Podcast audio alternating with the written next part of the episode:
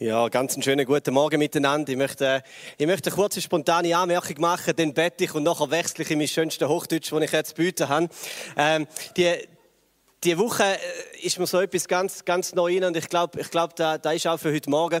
Ähm, die ersten Worte, wo Jesus sagt im äh, Johannesevangelium, so bei den ersten Wort, ähm, kommen die zwei Jünger vom Johannes im Täufer zu Jesus und Jesus sagt ihnen, kommt und ihr werdet sehen sie ihm nachfolgen wollen. Er sagt, kommt und ihr werdet sehen. Heute Morgen sitzen ihr und loset. Oder? Wenn es um, wenn es um Jesus geht, dann müssen wir kommen und sehen. Die letzten Worte, die Jesus sagt in, in der Offenbarung, ähm, ganz im letzten Kapitel, da kommt wieder das große Komm, komm, komm. Und wer gehört, der soll kommen und soll trinken vom Wasser, vom Leben umsonst. Kommen und sehen kommen und sehen. Ich wünsche mir heute Morgen, dass wir kommen und sehen. Ich glaube, das ist etwas Geistliches und das braucht es bei Jesus, dass wir kommen zu ihm und sehen. Und ich möchte. Ich danke dir, Jesus, für die Zeit, die wir hatten, im Lobpreis, im Worship. Danke für die Momente, wenn Augen aufgehen. Wenn die Augen vom Herzen aufgehen, wenn wir dich sehen, in deiner Größe, in deiner Herrlichkeit, in deiner Liebe und Güte. Und danke, wenn da Wunder passiert, dass wir uns bewegen zu dir hin, dass wir erleben, wie wir kommen zu dir in deine Nähe, in deine Gegenwart, in eine heilige Nähe, wo gut tut, wo gut ist, wo Heil macht, wo Wiederherstellung bringt. Und ich bitte für den Moment heute Morgen, dass es nicht ein Sitzen und Losen ist, sondern Jesus, dass du dort reingehst und uns ganz neu berührst, unsere Augen aufreißt, dass wir sehen. Und danke, dass du uns einlädst, an diesem heutigen Morgen zum Kommen. Amen. Ja, wir sind in der Weihnachtsgeschichte und äh, ich darf dich, ich darf euch wieder einmal mehr hineinnehmen in diese eine große Geschichte, ja die größte Geschichte aller Zeit.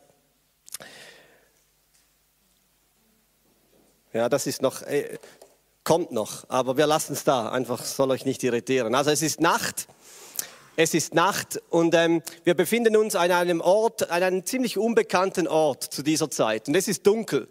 Ähm, dunkle Nacht. Und nicht so dunkel, wie wenn man irgendwo um Mitternacht da in Romanson durch die Straßen läuft. Gell, da sieht man ja gerade knapp mal ein paar Sterne wegen dem Lichtsmog und den Straßenlaternen. Nein, es ist wirklich dunkel. Wir sind auf einem Feld außerhalb von Bethlehem und es ist, es ist stockdunkle Nacht. Und in dieser Gegend dort finden wir einige Gestalten. Es sind Hirten.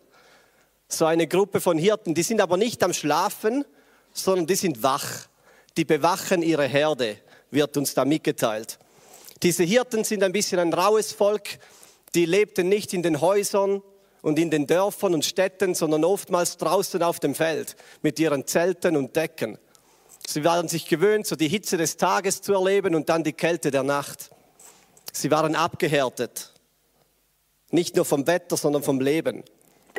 Und das ist diese Szene, eine sehr bekannte Szene. Und dann in dieser Weihnachtsgeschichte kommt so ein erstes göttliches plötzlich. Plötzlich.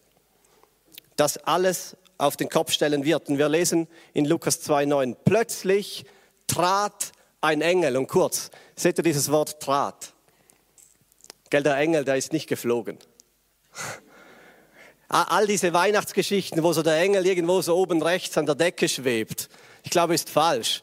Ich glaube, der Engel, so unspektakulär, wie das jetzt sich anhört, der trat zu den Hirten. Der lief zu ihnen, wie oft ein Engel auch im Alten Testament die Leute auf seinen Füßen besucht hat und nicht mit seinen Flügeln. Okay? Der trat zu ihnen und das Licht der Herrlichkeit Gottes umstrahlte sie. Es war Nacht, dunkel und es wird hell. Die Nacht, die Dunkelheit wird durchbrochen und das Licht der Herrlichkeit von Gott, der Schönheit von Gott, sein Glanz umstrahlt diese Hirten auf diesem abgelegenen Feld irgendwo im Nirgendwo. Den Hirten begegnet ein Engel. Das griechische Wort für Engel ist Angelos, Angelos und bedeutet ein Bote oder ein Nachrichtenüberbringer. Heute würde man sagen ein Pöstler, gell? Der da kommt mit seinem TÜV, E-TÜV und die Post bringt. Und genau das macht der Engel hier in der Geschichte. Er kommt mit einer Nachricht, mit einer Botschaft. Und der Engel sagt, ich bringe euch gute Neuigkeiten von einer großen Freude. Und hier haben wir so kurz den Kern des Christentums. Gute Neuigkeiten von einer großen Freude. In einer Welt voller, voll mit schlechten Neuigkeiten kommt dieser Engel und sagt, ich bringe euch gute Neuigkeiten.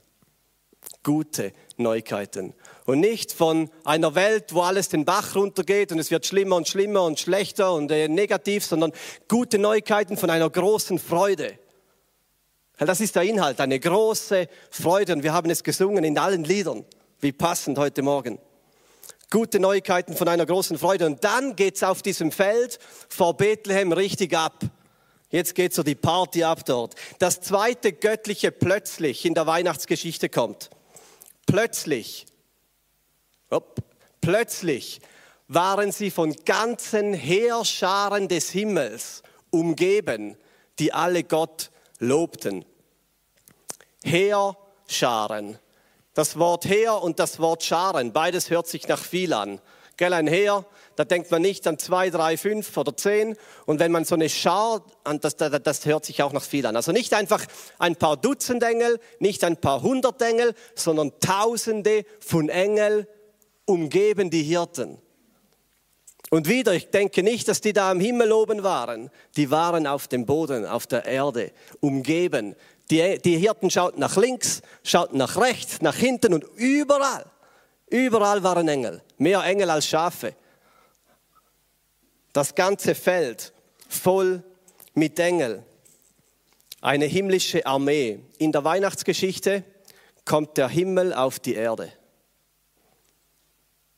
Gell, da oder dort im Stall in Bethlehem kommt der Himmel, Gott selbst, auf diese Erde. Und hier auf diesem Feld, irgendwo im Nirgendwo, kommt der Himmel auf die Erde. Der Himmel berührt den Boden dieser Welt. Und diese Tausende von Engeln, die wissen nichts anderes zu tun, zu tun, als ein Lied anzustimmen. Und das ist gut. Sie singen ein Lied, nur eine Strophe, vielleicht haben sie noch mehr gesungen und das wurde uns nicht überliefert, aber eine Strophe von diesem Lied, das haben wir. Und die singen, jetzt kommt dieser Vers, Ehre sei Gott in der Höhe, und darüber sprach Gernot, und Friede auf Erden, darüber wird Mark dann sprechen, für ja, eigentlich braucht es das, das gar nicht. Gell? Ehre sei Gott in der Höhe und Friede auf Erden. Punkt. Man könnte es ja dabei belassen, oder? Für. Warum das? Für, ja, für wer? Für wer, für wen sind diese guten Neuigkeiten? Für wer ist diese große Freude? Und die Antwort? Für die Menschen seines Wohlgefallens. Wohlgefallen. Bist du schon mal an dieser Bezeichnung etwas hängen geblieben? Die Menschen seines Wohlgefallens. Gell? Wohlgefallen ist so ein bisschen geschwollenes, frommes Wort. Ich habe ich hab meiner Frau noch nie am Morgen Tschüss gesagt, einen Kuss gegeben und dann so, hey Sarah, ich habe Wohlgefallen an dir. Gell? Das hört sich einfach komisch an. Oder wenn ich irgendwie ein, weiß ich, heute Morgen gab es Zopf, da, ah, wie wohlgefällig das zu essen. Das geht, gell? das ist kein Wort, das wir brauchen. Das ist ein bisschen geschwollenes, frommes Wort. Ähm, aber was bedeutet das? Wohlgefallen.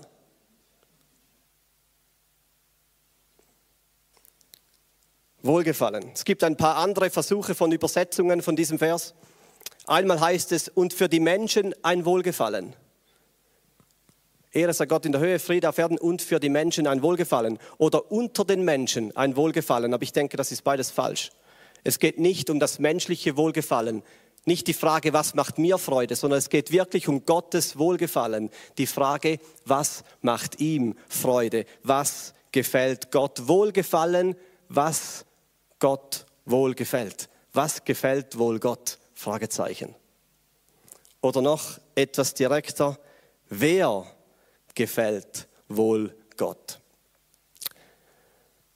Und das ist schon etwas seltsam, gell? Haben wir hier so den Haken von Weihnachten? Denn die Bedingung, und das ist eine Bedingung, dieser Friede, der ist nicht einfach für alle. Das Geschenk von Weihnachten liegt nicht irgendwo da auf der Straße, so mit einem großen Schild, gratis zum Mitnehmen. Nein, es ist adressiert. Es kommt persönlich. Zu wem? Zu den Menschen seines Wohlgefallens. Und an diesem Punkt stellt sich natürlich die nächste große, wichtige, ja sehr, sehr wichtige Frage. Ja, wer sind denn die Menschen seines Wohlgefallens? Wer? Oder um es noch etwas persönlicher zu machen und dich zu fragen, ja, gehörst du dazu? Gehörst du dazu? Bist du auf dieser Empfängerliste? Gefällst du Gott? Gefällst du Gott? Das ist eine ziemlich persönliche Frage, vielleicht sogar unangenehm persönlich. Fühlt Gott Wohlgefallen und Freude über dir? Ja, wer musst du sein? Und wie musst du dich verhalten, damit du zu diesen Wohlgefallenen gehörst? Wie muss dein Leben aussehen? Muss es einigermaßen recht und richtig sein? Damit dieses Wohlgefallen Gottes über dir steht. Und was ist mit all den Dingen in deinem Leben, die Gott eben nicht wohlgefällig sind, die ihm nicht gefallen? Ja, wie muss hier das Verhältnis sein? 80, 20, so 80 Prozent Wohlgefälliges in deinem Leben, 20 Prozent, da schauen wir drüber hinweg. Oder ist Gott etwas lockerer, 60, 40? Ja, wer gefällt Gott? Wer gefällt Gott? Und plötzlich wird dieser kleine Vers ein bisschen verwirrend, gell? Doch wir sind in einer der tiefsten Fragestellungen der Bibel. Die Frage, ob du Gott gefällst. Die Frage, ob du Gott gefällst. Und wir graben hier tiefer und wir machen eine spannende Entdeckung. Dieses Wort Wohlgefallen, das dort im Lukas 2,14 steht, heißt ähm, Eudokia. Eudokia.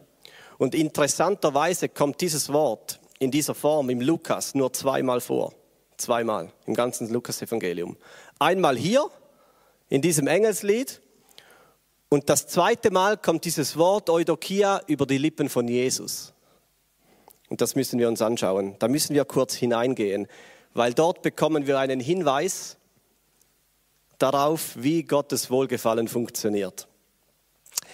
Es war der Moment, als Jesus die 72 Jünger ausgesandt hatte, so dieser erste, dieser Missionskurzeinsatz geht und verkündet das Reich Gottes, die Botschaft vom Frieden. Und dann kamen sie zurück und sie erzählten Jesus von all dem, was sie erlebt haben. Wie dieser Friede von Gottes, wie das Reich durchbrach, wie Menschen geheilt wurden, wie sogar die Dämonen ihnen untertan waren. Und dann steht Folgendes, da freute sich Jesus im Heiligen Geist und rief, Jesus rief, ich preise dich, Vater, Herr des Himmels. Ehre sei Gott in der Höhe.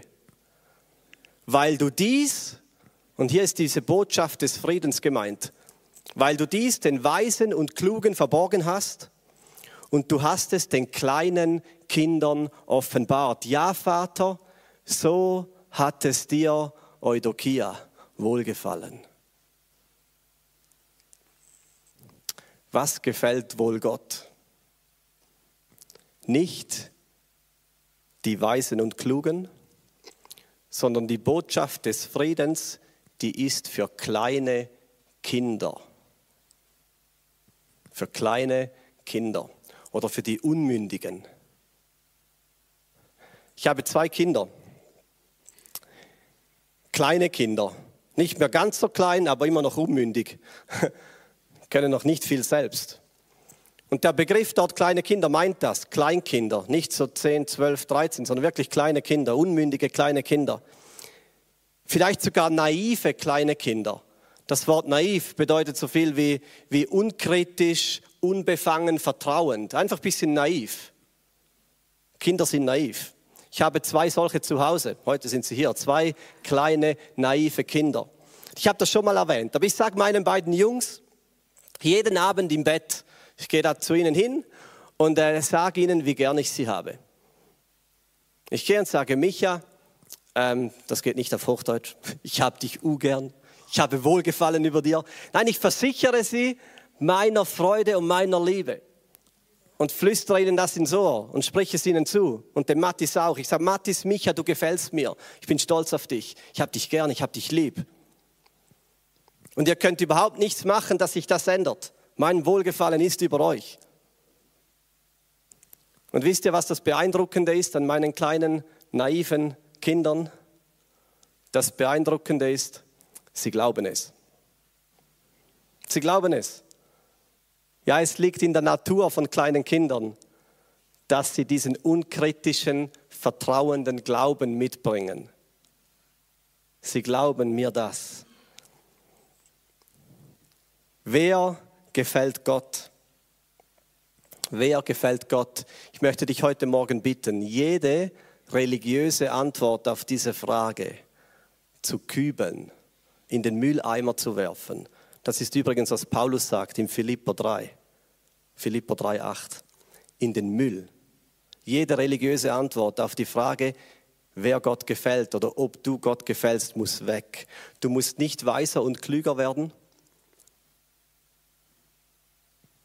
Religion gibt dir tausend Schritte, wie du irgendwann, irgendwie, vielleicht an diesen Punkt kommst, wo du sagen kannst, Gott hat Wohlgefallen über mir. Verändere dein Leben, alles Schlechte raus, alles Gute rein, dir ein paar Gewohnheiten aneignen, beten, Bibel lesen, in den Gottesdienst kommen und dann am Schluss vielleicht nickt Gott und hat Wohlgefallen über dir. Nein, nein. Die gute Nachricht von dieser großen Freude, die lautet anders. Das ist eine andere Nachricht. Wer sind diese Menschen, die Gott gefallen? Über denen Gott wohlgefallen hat? Die Antwort, es bist du und ich. Wenn, und hier kommt eine Bedingung, wenn du das wagst zu glauben. Ja, naiv wie ein kleines Kind unkritisch, unbefangen, vertrauend. Für Gottes Wohlgefallen musst du nicht weiser und klüger werden, sondern du darfst glauben wie ein kleines Kind, über dem ein guter Vater seine Freude ausspricht. Und manchmal ist das die größte Herausforderung, zu glauben, zu glauben wie ein kleines Kind. Kannst du heute hier sitzen und deine Hand in großer Überzeugung hochstrecken und sagen, ja, ich gefalle Gott. Sprich's mal so in dir aus. Ich, Gott hat Wohlgefallen an mir. Ausrufezeichen. Oder haderst du? Ja, ist das nicht etwas Stolz? Ist das nicht ein bisschen Stolz? Herr, so mit großer Überzeugung hier zu sein und sagen, ja, ich bin ein Mensch, der Gott gefällt. Ist das nicht etwas Stolz? Gell? Wenn ich da am Abend meine beiden kleinen naiven Kinder im Bett meine Liebe versichere und ihnen sagen, wie gern ich sie habe, dann sage ich nachher immer, aber passt auf, ihr zwei. Glaubt das Ja nicht zu fest, sonst werdet ihr ja noch stolz. Er macht überhaupt keinen Sinn, oder? Überhaupt keinen Sinn.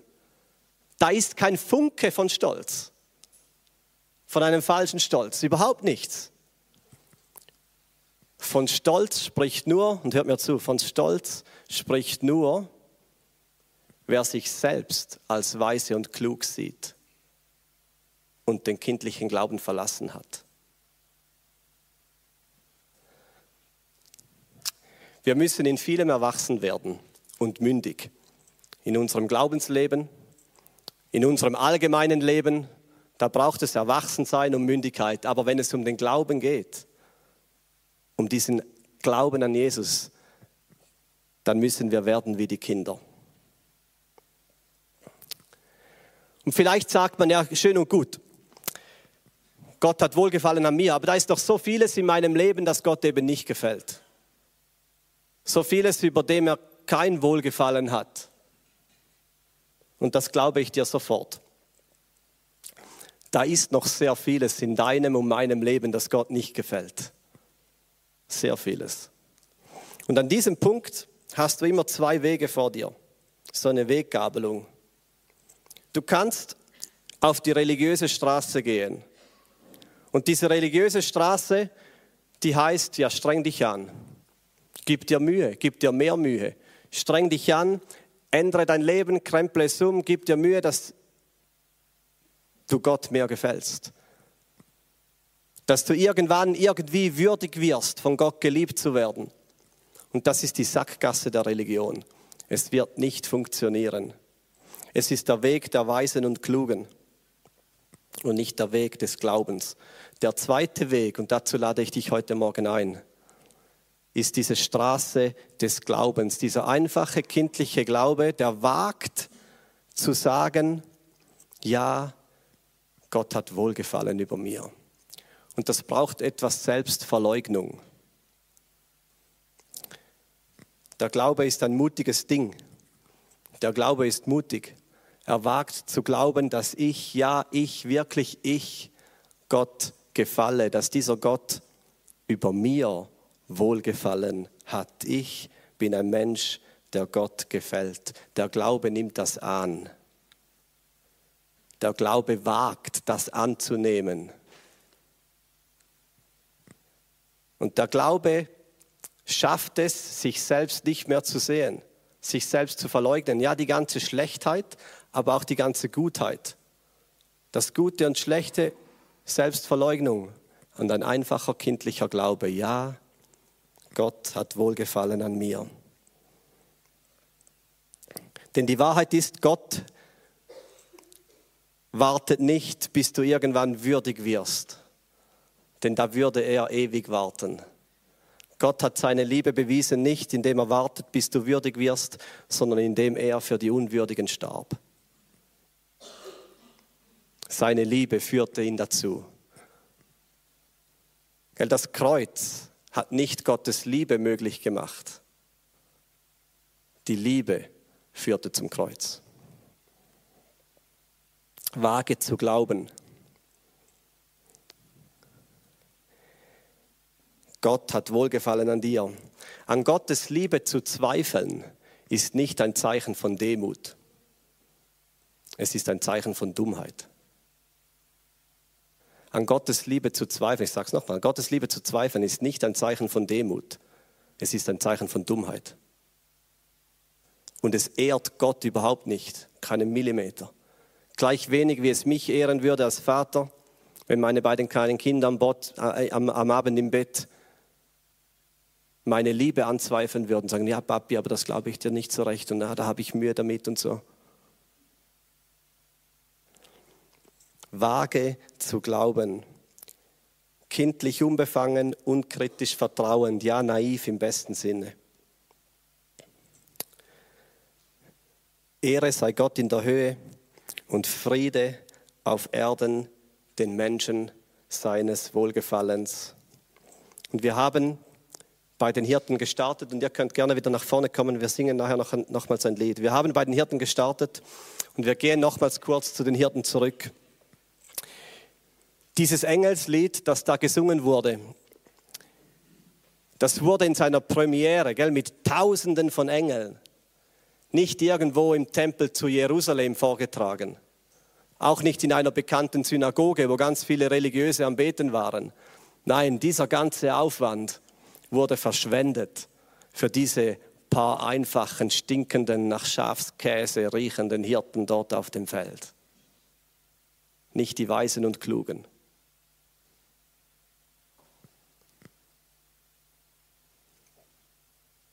Der ganze Aufwand von diesem Lied wurde gemacht für diese einfachen Hirten dort irgendwo im Nirgendwo auf diesem Feld vor Bethlehem.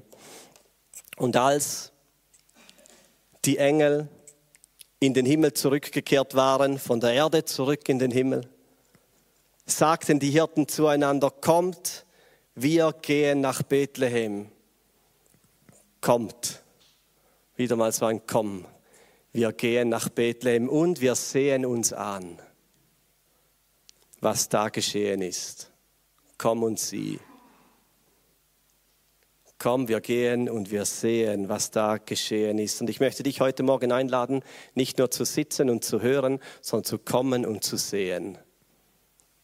Wie wenn du zu Jesus kommst, wenn du zum Vater kommst und wenn du siehst, dann siehst du göttliches Wohlgefallen. Dann siehst du einen Gott, der über dir strahlt, der sich über dir, über dir freut. Und wieder, wenn da alle zweifelnden Gedanken kommen und sagen, aber das ist in meinem Leben und das gefällt Gott nicht, dann halte fest an diesem einfachen kindlichen Glauben. Gott hat Wohlgefallen über dir. Ehre sei Gott. Und du stimmst in dieses Lied nur ein, wenn du das andere glaubst. Ehre sei Gott. Und Friede für dich und ja für diese Welt über den Menschen seines Wohlgefallens. Ich möchte beten. Ich danke dir, Vater, dass du in dem Moment als ein guter Vater auf deine Kinder schaust. Ja, manchmal auf verlorene Kinder. Manchmal auf Kinder, die alles verschwendet haben, dein ganze Erbe und davon gerannt sind und davon sind und weit weg von dir sind. Doch deine Liebe, die wird nur umso größer. Ja, so groß, dass du dich auf den Weg gemacht hast, dass du, Gottes Sohn, Jesus, dich auf den Weg gemacht hast und in die Welt hineingestiegen bist, um die verlorenen Kinder zurückzurufen. Du hast dich hineingebären lassen in die Welt, in dieser Krippe dort im Stall. Du bist hineingestanden in Dreck und Schlamm und ins Leid und Not dieser Welt. Du bist so näher gekommen, wie du nur hast kommen können. deine Liebe ist gewaltig groß. Du flüsterst in sein Ohr, dass Gott, der Vater, wohlgefallen hat über seine Kind. Und Jesus, alle Unwürdigkeit, alle Falschheit hast du auf dich genommen, dann später dort am Kreuz. Was für ein Geschenk. Und ich bitte dich für den Moment, dass wir kommen und sehen können. Vielleicht einmal neu, vielleicht zum allerersten Mal kommen und sehen zu dir kommen und sehen, was für ein guter Gott mit guten Gedanken da vor uns steht. Amen.